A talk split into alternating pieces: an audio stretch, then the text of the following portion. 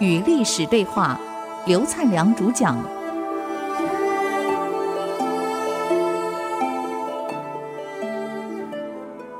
欢迎回来与历史对话，我是刘灿良。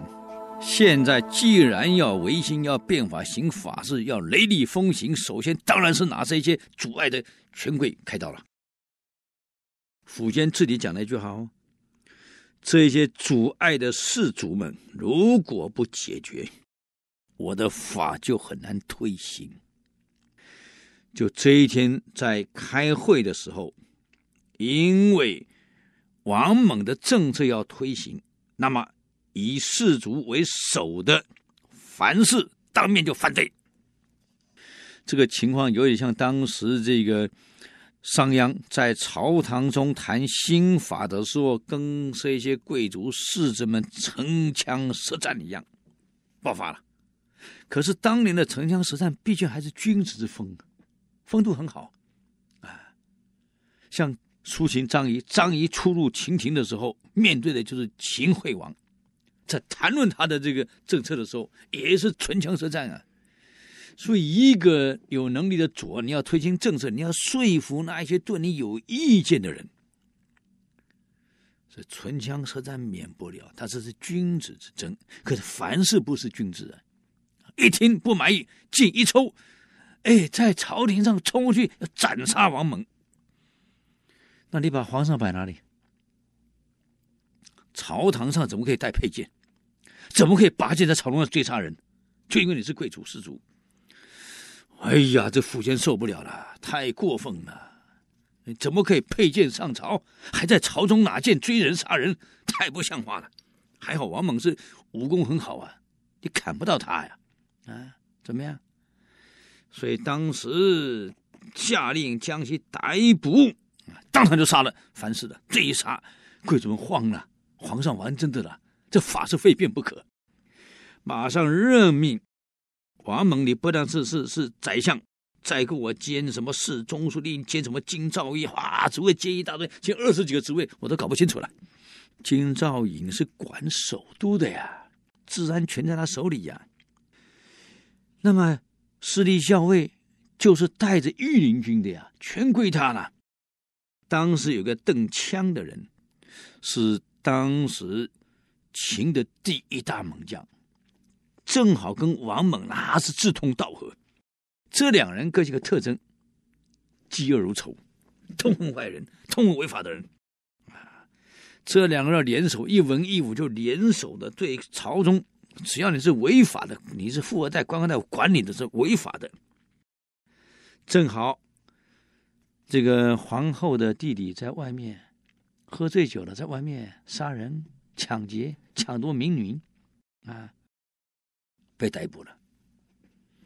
王猛一方面写奏折给皇上，说皇后的弟弟犯这个罪，奏折上去，皇帝不会马上批，一定是一天后才批下来，当天就定刑。斩掉了。等皇上特赦令下来，已经斩掉了。这都是故意的嘛？皇上也没办法呀，连皇后的弟弟都斩掉了。朝中所有权贵在外面犯罪重罪被杀的一天二十几个人，朝廷上下震惊啊！皇上支持，这下整个长安城。在王猛当京兆尹之下，正式记载做到路不拾遗，夜不闭户。你想，一个国家能做到路不拾遗，夜不闭户，老百姓安居乐业，什么后果？当然强了嘛！国家一定富了，老百姓才能安心的去发展经济、发展建设。一旦富了，军事上又跟着上来。王猛不但宰相，还兼辅国大将军，兼司隶校尉，啊，还兼宫中侍宿卫，还兼仆射，啊，他兼了一大堆职位，文武全部兼了。大将军邓羌跟他又配合的很好，所以军事也强，经济也起来。嗯，王蒙上书，我职位兼太多了，皇上，我这样不行啊，想推掉一些，皇上不同意。那一年，王猛才三十六岁，权力已经高过任何官员了。啊，所有对他的诽谤攻击，皇上下令追究，没人敢讲话了。所以就这样，王猛才能够放手去做政治上的改革。首先的法治的推行很顺利，文武官员的考核升升迁。贬义完全按照客观的考核，不是按照虚名的啊！按照哎呀，你人际关系好，你名望大，哎呀，你很会做人，不会做事儿，嗯，结党营私，在王猛的改革下全部打破，只根据你的政绩，还有老百姓的对你的口碑，我来批判。在军事上，面对的是晋，东晋，面对的是燕。首先要把燕国给拿下来，才能够指向天下。所以王猛的目标就是指向燕国了。很可惜，当他把北方统一以后，面对东晋的时候，王蒙生病了。这天，王蒙五十二岁，嗯，他跟上书给皇上这么说：“我病了，而且我知道我这一病不会再起来了。我阳寿就是五十二。”中国古人算阳寿算虚岁的，我就是五十二，我已经不行了。今天天下九州百郡，陛下你取得十分之七，啊，要平定前燕跟蜀地，就像弯腰剪草一样容易，啊，但是皇上你要记得，创业的人不一定能守成啊。善始者不一定能善终啊，所以自古以来，先王都知道功业得之不易，因此日日夜夜都战战兢兢，如临深渊，是如履薄冰。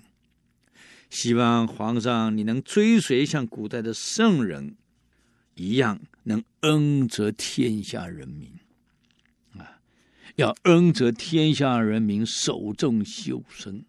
所以《大学》讲：“自天子以至于庶人，一世皆以修身为本。自己修身修不好，你是天下的标杆。全朝看着你，全人民看着你，这点你不能不谨慎。”哎呀，苻坚看完奏折要大哭啊，亲自去看他。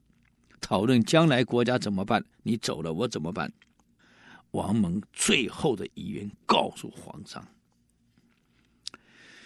东晋虽然处在江南一隅，可他毕竟是汉人的正统啊，上下同心。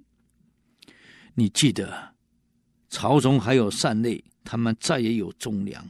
我走了以后，千万记得，北方统一后。先安定经营建设，暂时不能伐东晋。千万记得，不能伐东晋。讲完死了。王猛一死，苻坚伐了没有？啊，乏了。结果呢？我们休息一下，等会儿再回来与历史对话。